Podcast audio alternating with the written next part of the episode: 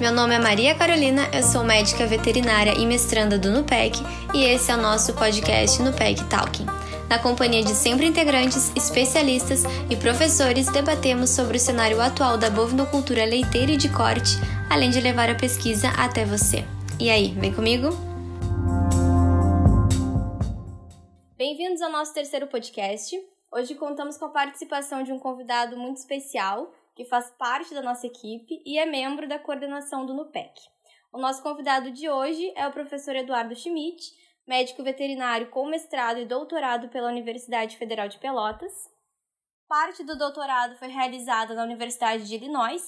Além disso, atuou como pesquisador da Embrapa Rondônia e a linha de trabalho concentra-se em metabolismo de ruminantes com foco nos transtornos metabólicos. Atualmente é professora adjunto de Clínica de Grandes Animais da Faculdade de Veterinária da Universidade Federal de Pelotas. Seja bem-vindo, professor Duda. Obrigado, Cacá, Maria Carolina, né? A nossa conhecida Cacá. Muito obrigado pela, pela oportunidade de estar falando com vocês e parabéns pela iniciativa aí dessas, dessas, desses diálogos, falando um pouco mais de, de pecuária e sobre nossas linhas de pesquisa. Além do professor Duda, nós temos a presença do professor Cássio. Bom dia, olá a todos. É uma satisfação, né, receber o Duda nesse momento. Ele está fisicamente distante de nós, trabalhando na Flórida, fazendo pós-doutorado dele. Então é bom a gente ter esse momento para conversar, trocar uma ideia com ele. E aí eu tenho certeza que nessa conversa a gente vai poder uh, ter acesso e pensar um pouco mais sobre algumas das nossas linhas de pesquisa que são lideradas pelo Duda.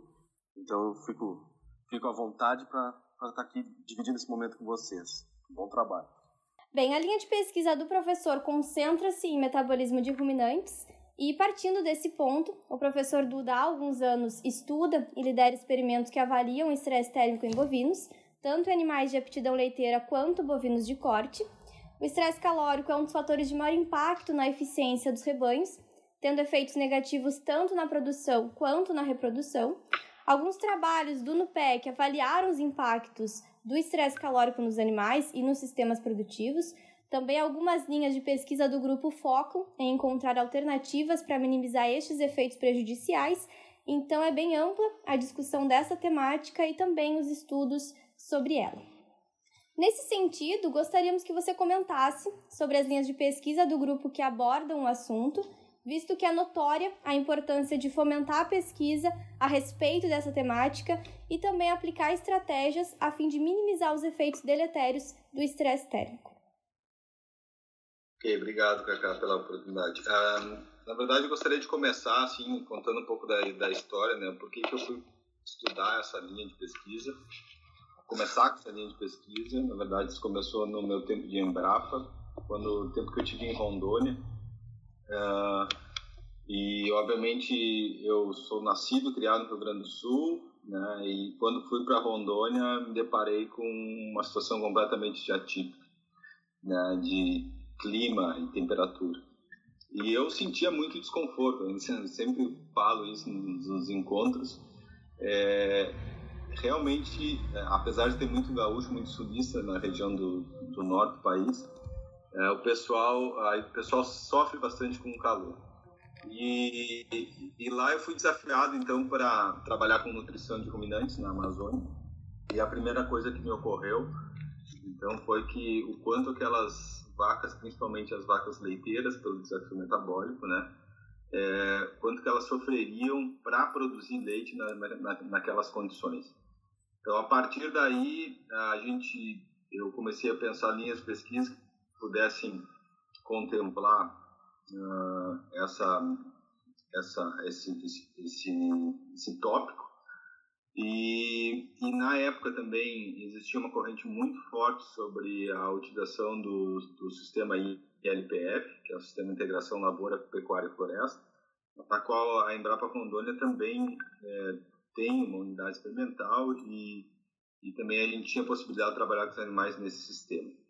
Então, naquela ocasião, a gente começou a trabalhar e começou a investigar temperatura interna nos animais em diferentes condições e a gente, eh, digo a gente porque todos eh, envolvidos lá na ocasião, a, a, a pescadora Ana Carina, eh, Juliana Dias, que eram, são pescadores que ainda estão lá, a gente se deparou com dados bem impactantes assim em relação, uh, principalmente à ingestão de matéria seca, né? Que é onde o estresse térmico principalmente incide nos animais e é onde talvez ele traga os maiores prejuízos uh, depois vinculados à produção. Então, desde, desde lá a gente vem trazendo um pouco disso e no meu retorno para o FPEL, então, uh, não, não foi diferente. Eu, eu pensei que também no Rio Grande do Sul a gente sabe que tem desafios e aí a dúvida também era, era tentar entender de repente esses desafios não são até maiores no Rio Grande do Sul, porque por nós termos é, né, no estado temperaturas bem baixas e picos depois de temperaturas altas né, durante o verão. Bom, ainda falando um pouco em relação a essa questão de gestão de matéria seca, só destacar alguns dados que são interessantes e que corroboram com o que a gente estuda, o que a gente vem estudando, né, uh, na literatura internacional. Então, esses dados que a gente uh, levantou uh, na unidade experimental de LPF demonstraram que vacas que estavam na sombra eh, no sistema ILPF com, com a floresta comiam até 25% a mais ao longo do dia. Isso nós quantificamos em minutos. Né? Então, isso traz, se a gente traçar um paralelo para estudos em sistemas de confinamento em gado leiteiro, isso é muito parecido né? em animais que estão em estresse uh, estresse térmico em confinamento. dados da, da literatura norte-americana trazem redução na faixa de 25 a 35% da ingestão de matéria seca quando os animais são desafiados pelo calor. Então, isso também nos, nos chamou a atenção e nos deixou contente por ter uma, uma estratégia uh, nacional, com um modelo próprio, né, uh, nacional, que puder, pudesse uh, atender o produtor, esse produtor que, que cria o, os animais em sistema extensivo. Bom, além disso, acho que é importante a gente destacar é, a questão do quanto esse problema impacta na produção né, e quanto isso, é, em, em, termos de números, né, os números são muito fortes. Quando a gente pega levantamentos do, do, dos, de pesquisadores americanos, que chegam a, a, a colocar em, em, torno de prejuízo anual, em torno de 810 milhões de dólares, né, quando, é, em relação a essa problemática do, do estresse térmico. Uh, recentemente, pesquisadores aqui da Universidade da Flórida é, fizeram um estudo baseado em dados retrospectivos né, de, de animais. Então, pegaram dados de um ano inteiro e avaliaram é, o problema da vaca seca, por exemplo. Quando a vaca ela está é, gestando, né, no final de gestação, ela precisa ser seca ali 60 dias para depois iniciar uma nova lactação. E, e qual seria o reflexo então do do, dessa vaca ser exposta a períodos com altas temperaturas e umidade. É, esse estudo foi bem interessante porque ele queria mostrar o, qual o impacto seria, além do calor, no sistema de resfriamento né, dos, desses animais, se seria lucrativo ou não investir, por exemplo, num galpão, confinar esses animais. Né? E esse dado é muito forte porque ele mostra que o único estado dos Estados Unidos onde é, não se pagava o custo de um galpão com ventiladores, aspersores, era no estado do Alasca. Vocês devem imaginar por quê, né? Então, é, todos os outros estados, mesmo a gente conhecendo a, o clima do, do, dos Estados Unidos, aqui do norte, que tem períodos longos é, com neve, mesmo nesses locais, a, a construção de um galpão, né, mesmo que fosse utilizado esse sistema de resfriamento só por poucos meses, por três ou quatro meses, ele é, economicamente ainda é viável. Então isso é um impacto bem, bem importante, sim, precisa destacar, ser destacado. Está começando aqui no Brasil a dar mais importância a isso. A gente eh, sempre trabalhou com a ideia de, ah, lá, lá para cima, no norte do país, trabalha com raças mais uh, zebuínas, e cruzamentos, então tá, tá pronto no problema, agir, girolando, então isso aqui já está resolvido. E aqui no sul sempre teve essa mística que, ah, não faz tanto calor. E aí esses picos acabam nos prejudicando mais. E me chamou muita atenção que quando eu fui uma vez lá uh, era em Illinois, mas a gente foi um dia de campo, nem sei se já não era um Wisconsin, era bem longe, assim. E os caras trabalhando um monte, discutindo um monte, no dia de campo, o cara apresentando a questão de ventilador, aspersor, fazendo as contas. E lá é muito mais frio que aqui, né? Mas mesmo assim, a, a, preocupação deles, os produtores muito interessados, né? Então a gente ainda está engatinhando nisso. É, esse, esse trabalho da, é um trabalho da Fernanda com Debris e Jeff Dahl daqui. É um trabalho muito interessante, mostrou, ah, assim, que o dado que eles têm é que 26% das vacas é, no período seco nos Estados Unidos estimam passaria por um por um período de estresse térmico e isso refletiria em torno de 400 um cálculo isso cálculo com base em dados dados de registro de produção dos rebanhos. 447 quilos de leite por eh, vaca na lactação subsequente. Imagina. Hum. e, e, aqui a gente tende a ter esse descuido muito muitas vezes com as vacas uh, secas né? em termos de alimentação e até de conforto. Perfeito Cássio. Não é isso mesmo. Na verdade eu acho que o a, a nossa é, cultura um pouco do brasileiro é, é, tarda um pouco para enxergar né, o, o erro da, da, das coisas e, e, essa e o impacto disso, né? Uh, a verdade é que no, hoje no Brasil tem um movimento muito grande fo, focado em ambiência, né, em conforto térmico das vacas, mas isso dá principalmente em grandes propriedades, né? Porque o impacto do volume, o volume de produção, a queda lá no tanque é extremamente significativo. Ao passo que talvez o pequeno produtor isso não quantifique tanto, ou quantifica, mas de repente não. É, isso também não, não para o pequeno produtor não justifica, ele acha que não justifica o investimento.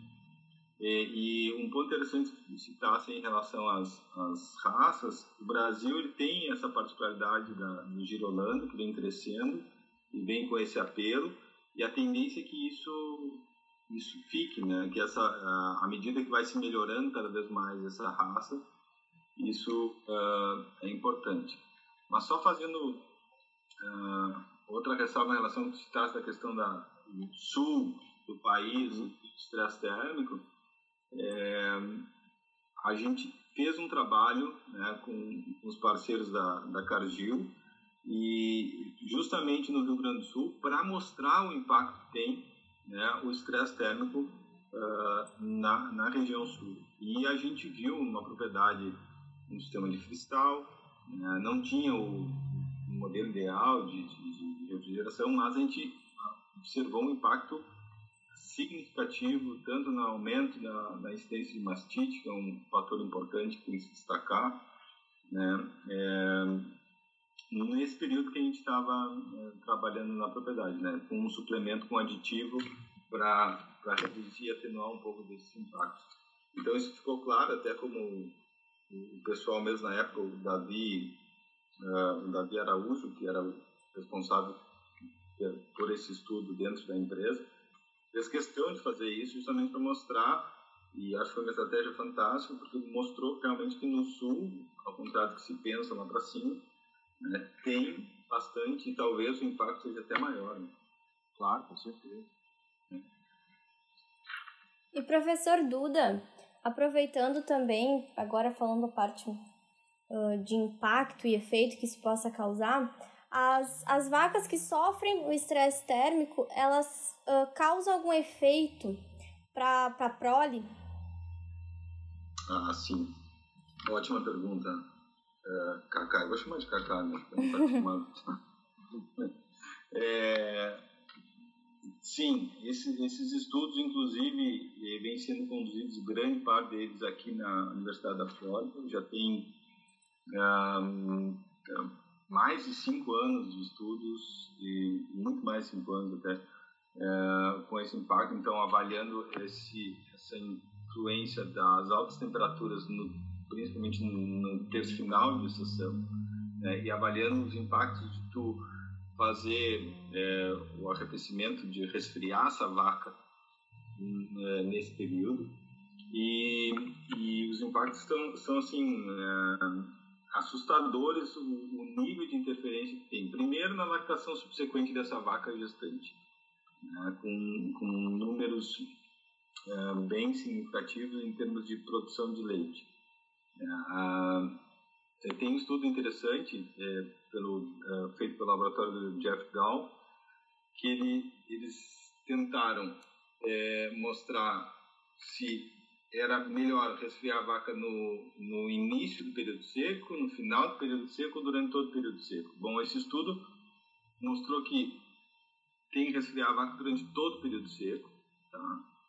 e que essa relação direta, primeiro na, na, na lactação subsequente da vaca, nas 30 semanas de lactação subsequentes a vaca produz muito mais leite, né? com números acima de 5 quilos dia, às vezes, né, nessas vacas. Uh, e a prole também ela é mais suscetível a doenças e também a taxa de crescimento dessa, né, os efeitos epigenéticos nós chamamos, eles uh, são uh, arrastados, digamos assim, né, ao longo da vida desse, desse feto que estava no, no, útero quando foi exposto ao estresse térmico. Ah, bom, ainda dentro desses eh, estudos também aqui da Universidade da Flórida, é interessante destacar que os estudos já, já estão na terceira geração desses animais, então, que foram expostos na vida intraútero né, a, a uma condição é, de estresse térmico. Na, na, na, verdade, a mãe foi exposta a uma condição de estresse térmico e isso uh, ficou programado, assim, na célula dessa, dessa prole. E esses estudos são é, muito interessantes porque já demonstraram que as netas, né, então dessas vacas que sofreram durante o período seco uh, uh, estresse térmico, essas netas têm menor produção. Né, então, o que também nos chama bastante atenção, assim, que é um problema que uh, no momento que o produtor e aí, Cássio, voltando para aquela questão que a gente estava conversando no Brasil, no momento que o produtor está deixando de lado de se preocupar com isso, ele pode estar tá aí comprometendo o melhoramento genético dele aí de, nos próximos, uh, pelo menos, 5, 6 anos, uh, em virtude dessa, desse, desse imprinting, digamos assim, que a gente usa na, na, na pesquisa para dizer esse imprint do, desse efeito. Deixa, mesmo sendo lá no terço final da gestação, né? Mesmo sendo no terço final da gestação, e aí eles atrelam uh, a prole, principalmente as questões que eles falam de, de fluxo sanguíneo placentário, então que esse feto poderia ser exposto a menores concentrações eh, de oxigênio, também tem um efeito direto hormonal na prolactina, são vários efeitos aí que são, nossa, está todo mundo estudando isso para tentar entender porque são é um tema bem interessante. E professor Duda, aproveitando que anteriormente o senhor falou de, de sistemas, né? Entrando nessa questão de tipos de sistemas, nós temos um bom exemplo, que é a Granja Quatro Irmãos, nossa parceira de anos, onde nós realizamos boa parte dos experimentos do grupo. Inclusive, ano passado, eu e a minha colega Rit, né, colega Richelle, mestranda também, nós realizamos um experimento onde nós avaliamos a temperatura interna dos animais através de termômetros intravaginais que permaneceram em uma parcela dos animais ao longo de 70 dias. E a aferição da temperatura era de meia e meia hora. O experimento ele foi de novembro até o final de janeiro, então pegou o período de verão, alguns picos de calor, eh, principalmente no mês de janeiro. E isso era até uma preocupação por parte da empresa que estava financiando o projeto, porque os animais eles iam ser expostos altas temperaturas, né? Então poderiam uh, entrar em estresse térmico, sofrer os efeitos do estresse térmico. Então ia fazer muito calor e fez de fato muito calor, principalmente em janeiro. Só que a gente conhece né, a granja, e quem não conhece uh, já deve ter ouvido falar, que a granja ela tem todos os recursos para amenizar esse, esse calor, né? Para que os animais não sofram tanto nesse período. Então, no compost, que é um dos animais eles são mantidos, tem os ventiladores em cima das camas. Também na linha de coxo tem os aspersores. Na sala de espera, enquanto os animais aguardam a ordenha, também tem todo esse sistema de aspersores para fazer, então, né, reduzir uh, o estresse térmico dos animais. Então, você também comentou anteriormente de estratégias, e essas são algumas estratégias também que podem uh, minimizar esses efeitos. Então, agora a gente pode aprofundar nessas ferramentas e o quanto que elas são benéficas para a termorregulação. Perfeito. Ah, na verdade, assim, o conhecimento, até eu, eu, sempre deixo bem claro quando a gente vai conversar sobre isso, né? A, a parte física e desse planejamento físico que eu digo, a velocidade de vento, né, tamanho de gotícula, altura do pé direito do galpão, são questões até que eu, eu não costumo entrar, porque não é minha área de estudo. Mas a gente sabe que isso é, já virou matemática, então é uma conta. É, produtor que vai construir um galpão, ele desde quando, quando o, considerar quantos metros quadrados ele tem que é, ele precisa para cada vaca, ele hoje ele já tem né, empresas que assessoram nesse, nessa temática para dizer o quanto ele vai precisar de água por dia para que esse resfriamento funcione de forma adequada, qual o tamanho da gotícula, qual o tamanho, qual a velocidade do vento, né? E não existe um sistema que é melhor que o outro, existe um sistema que é melhor para aquela propriedade. Né? Assim como a gente tem realidades no, no sul do país, uh, que eu estava eh, citando no sul e no norte, né? Citando anteriormente, por exemplo, produtores que é, trabalham no sistema semi-extensivo, é, que utilizam o sistema é, com sombra, né? que também é o sistema que ele tem disponível, é o que ele pode trabalhar. Né? Uh, quanto aos galpões, existe uma diversidade de formas de fazer o galpão, seja cross ventilation, seja uh, uh, de túnel de vento. Né? Isso o produtor vai ter que adequar conforme a, a questão até geográfica, onde está situada essa propriedade, né? e respeitando suas particularidades. Em relação com o retorno também, né, Duda? Exato. Investe mais, o retorno é maior, enfim.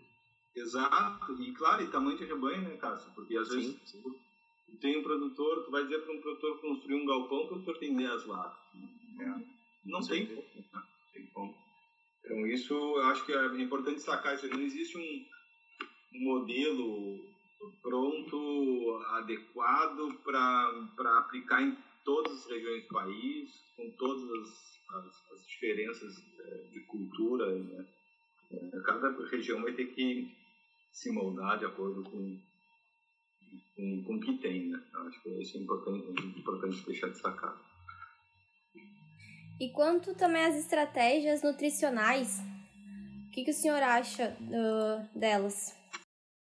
Não, perfeito. Essa, essa relação da, da nutrição é o que a gente vem tentando trabalhar desde 2016, né, 2015, 2016, nos experimentos do, do INPEC. O que a gente sabe, primeiro, tem que tentar dar o máximo de conforto possível para a vaca, mas, além disso, uh, algumas estratégias nutricionais, como, por exemplo, aumento da densidade energética, uh, propiciam um, uma melhora nessa na no fornecimento de, de, de, nutrientes, digamos assim, necessários para esse período.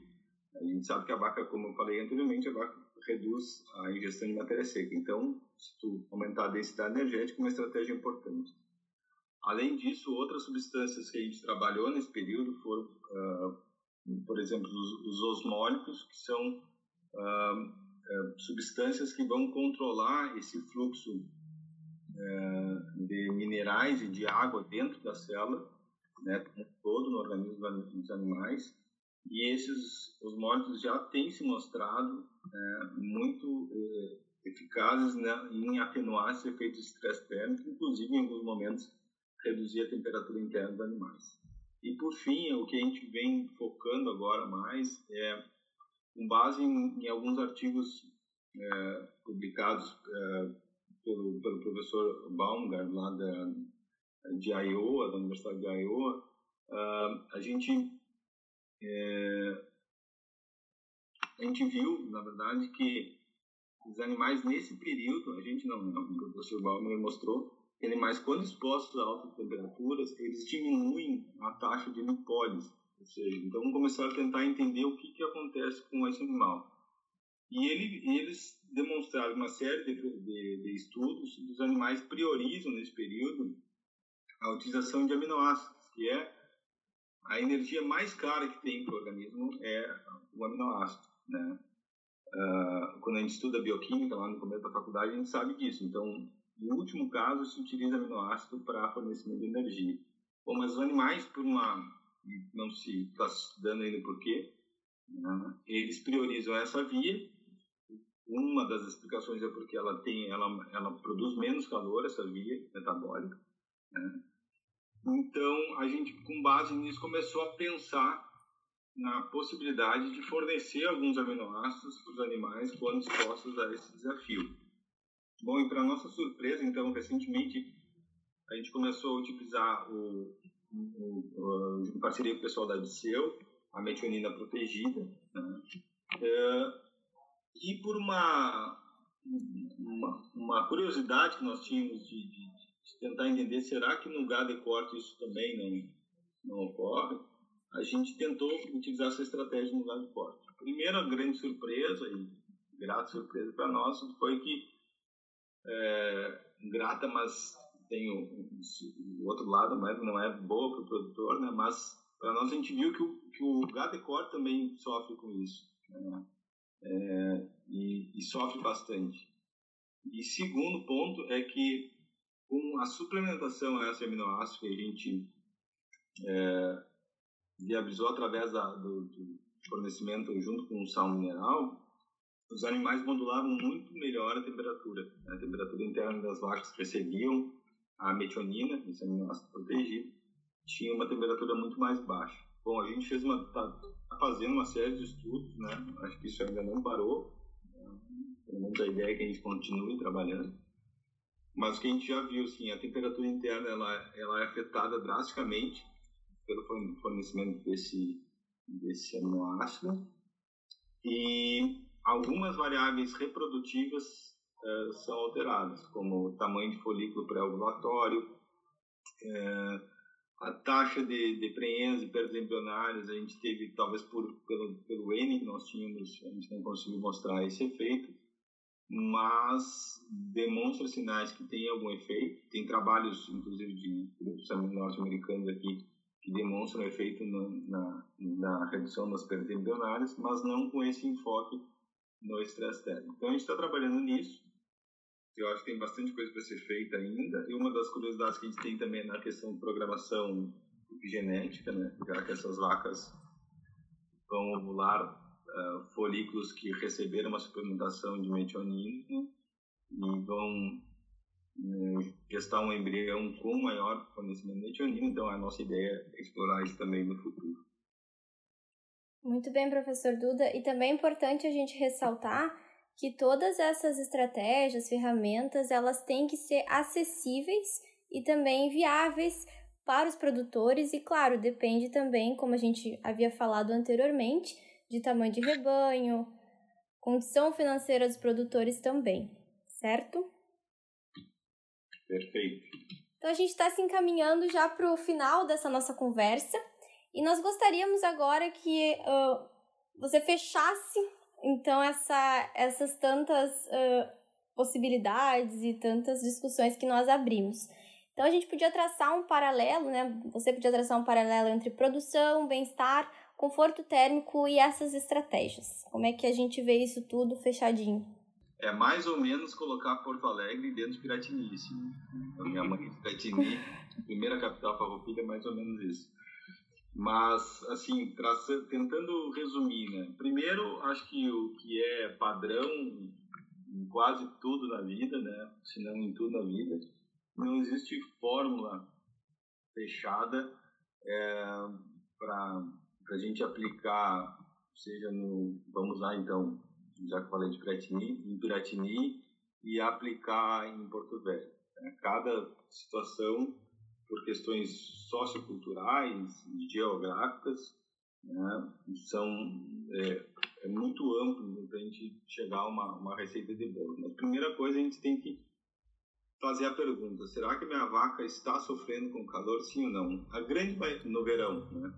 Como a gente falou também aqui nessa conversa, é, muito provavelmente sim. Talvez se tu morar no Alasca, como a gente falou também aqui, né, tu não vai ter esse problema. Então, bom, o que, que eu posso fazer para melhorar o conforto dessa minha vaca? O que, que está ao meu alcance? É construir um galpão, né, é, é construir um galpão e fornecer um suplemento né, um diferenciado no mercado. O que, que eu posso fazer?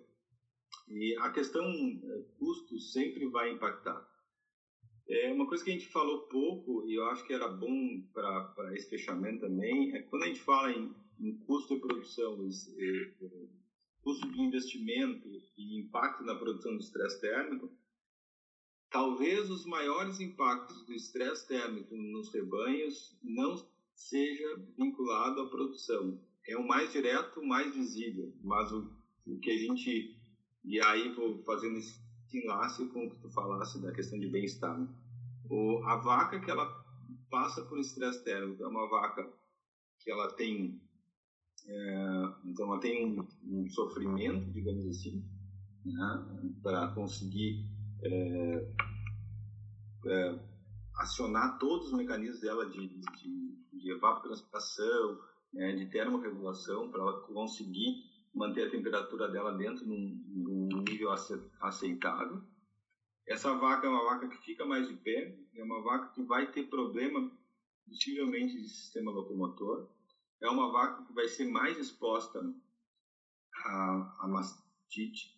Né? Então, são animais que tem, são mais imunossuprimidos, uh, melhorando, são é, menos imunocompetentes nesses períodos, né? e são animais é, que têm, possivelmente vão ovular, se estão em período reprodutivo, vão ovular um ósseo de menor qualidade, se tem um embrião, vão expor aquele embrião a um, a um desafio intrauterino, né?